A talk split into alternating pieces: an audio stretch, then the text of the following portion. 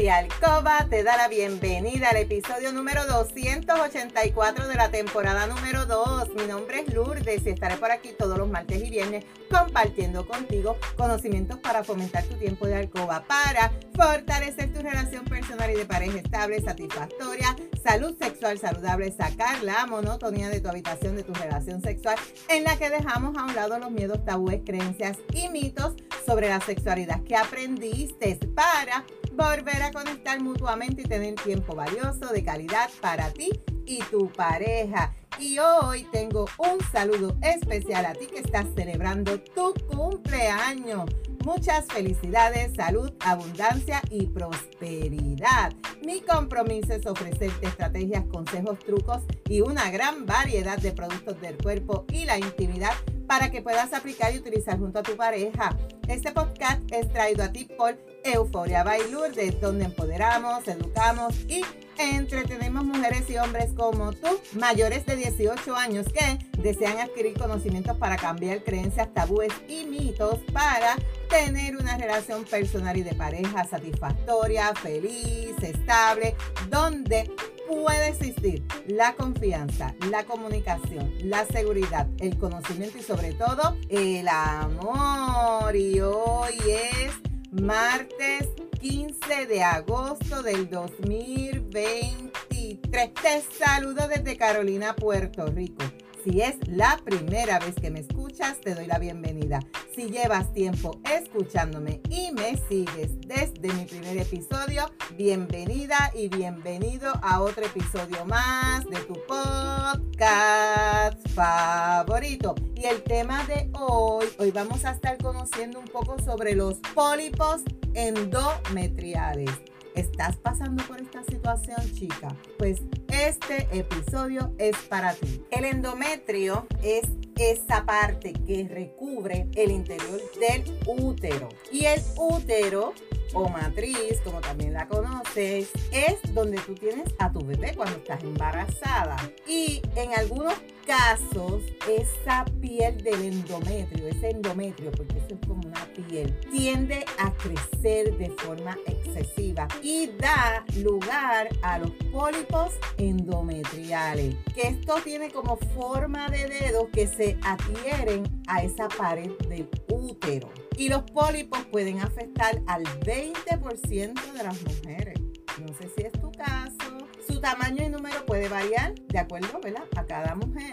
En, este caso, porque yo tenga pólipos endometriales, vamos a hacer igual. No, eso varía de mujer en mujer. En algunas también puede haber un único pólipo tan pequeñito como una semilla. Mientras que en otros casos puedes llegar a tener similar a una pelota de ping-pong y presentar varios. Al día de hoy se desconoce por qué surgen estos pólipos y también se conoce un grupo de mujeres donde se da más común y con más frecuencia que a otro grupo de mujeres. ¿Qué grupo de mujeres suelen tener mayor frecuencia? Las mujeres que son obesas, con un estado de hiperestrogenismo persistente, o sea, tienes el estrógeno por las nubes. Mujeres que tienen tratamiento como el tamoxifeno, que se utiliza para el cáncer de seno. Mujeres con antecedentes de cáncer genético sobre todo en el El desconocimiento sobre esta afección es bien grande, pese de que afecta al 20% de las chicas. Y hoy yo te voy a hablar un poquito para que tú la conozcas, porque quizás tú estás pasando por esta situación y desconoce y si tú eres de las que no le gusta ir al médico, pues no sabes qué está ocurriendo. ¿Qué síntomas tú puedes presentar si tienes un pólipo endometrial? Se puede manifestar de diferentes maneras, aunque la mayoría no produce síntomas. Muchos de los pólipos se diagnostican de manera casual durante una revisión que tú fuiste al ginecólogo, te hicieron un estudio, te hicieron un chequeo, ahí lo vieron.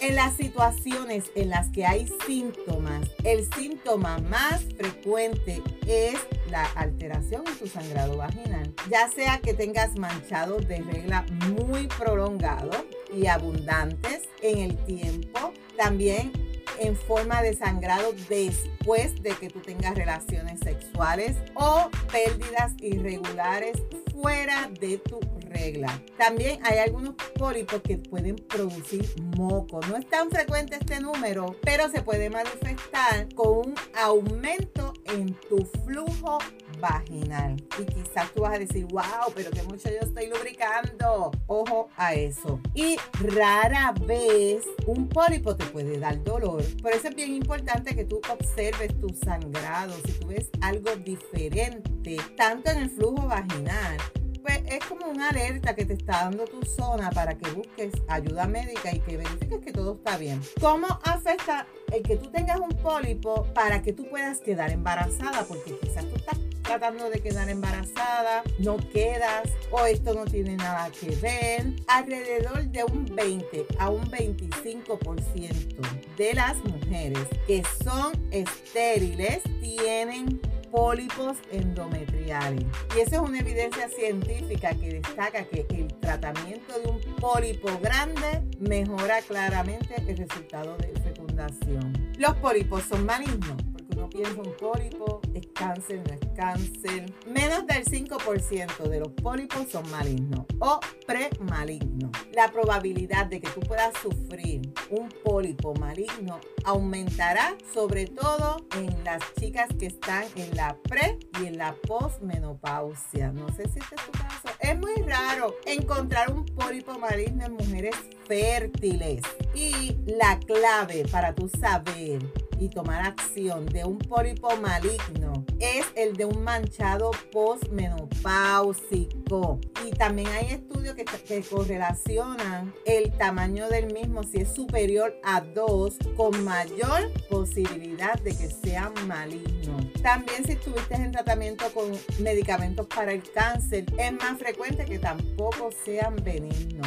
Según un experto, no se deben sacar aquellos pólipos que sean pequeños, menores de un centímetro, que sean asintomáticos y que estén estables en el tiempo.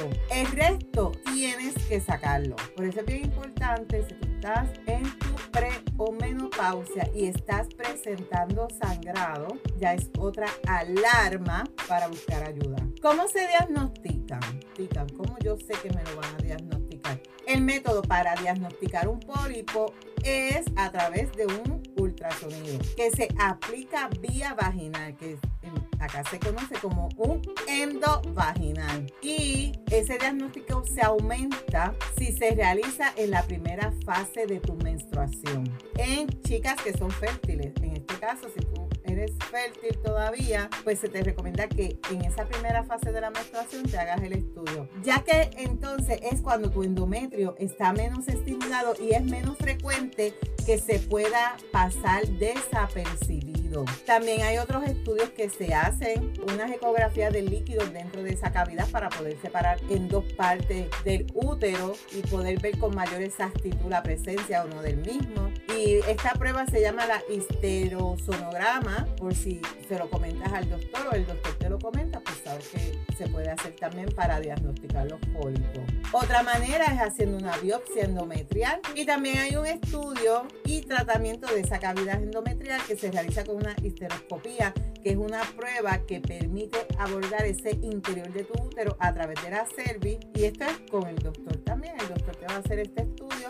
También, por lo menos, yo tuve la experiencia de que a mí el endometrio me salía muy grande para mi edad, que ya yo estoy en la menopausia, y mi ginecólogo me mandó a realizar un raspe en Puerto Rico se conoce un raspe, eso me llevan a sala de operaciones, me anestesia y entonces él entra vía vaginal y él coge tejidos para hacer la biopsia y ver que esas células que están ahí no sean cancerosas. Y ahí él determina si el endometrio está bien o no está bien. Esa es otra de las formas de diagnosticarlo. ¿Se puede prevenir? No, no puedes ¿Hay tratamiento? El tratamiento de los pólipos en la gran mayoría de los casos suele ser la extirpación de los mismos. a través de la histerescopía, que es una tecnología sencillita, muy poco invasiva, permite esa extracción de manera muy rápida y segura. ¿Debes preocuparte? Rotundamente no. De que un pólipo endometrial sea maligno es raro. Además que su extracción es fácil y segura. Incluso ante la sorpresa de que un pólipo sea maligno también es fácil. La simple extracción del mismo puede representar su cura sin tener que hacer nada más. Así que si tú, luego de escuchar este episodio, tú crees que estás pasando por esta situación de este episodio o te identificas con esta situación, recuerda aplicar las recomendaciones, estrategias que te acabo de dar. Como yo siempre te digo, ante la duda, saluda. Si tú, chica, estás en una edad fértil, tu menstruación está todavía y tú estás presentando algo diferente en ella, muy abundante, estás durando mucho, a la misma vez estás presentando mucho flujo vaginal que tú piensas, wow, estoy bien lubricada, ya es una señal que te está dando tu zona íntima, ya es una señal que te está diciendo vamos a buscar ayuda. ¿Qué pasa allá adentro? Y tú, chicas, si eres de las que ya está en la pre o en menopausia, es bien importante que tú no estés sangrando. No estés sangrando porque ya tu menstruación se fue hace un año como mínimo.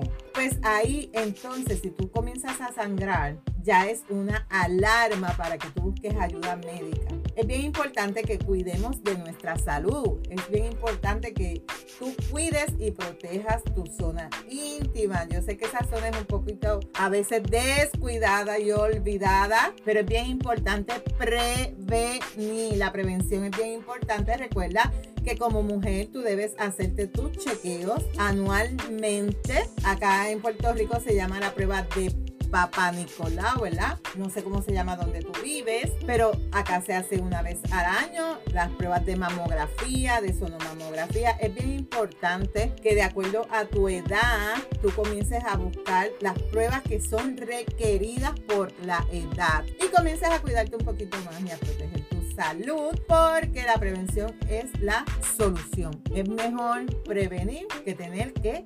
lamentar.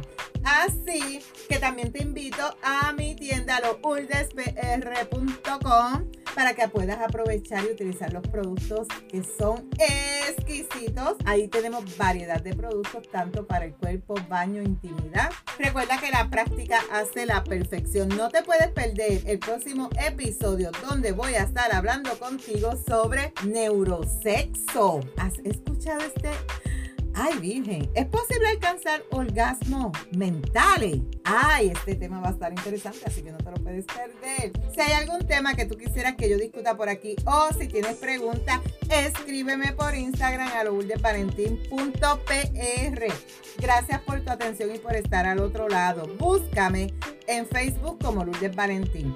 Me puedes enviar un mensaje por WhatsApp al 787-214-8436 para una consejería, una pregunta o si tienes alguna duda. En las notas del episodio te voy a dejar mis enlaces de contacto.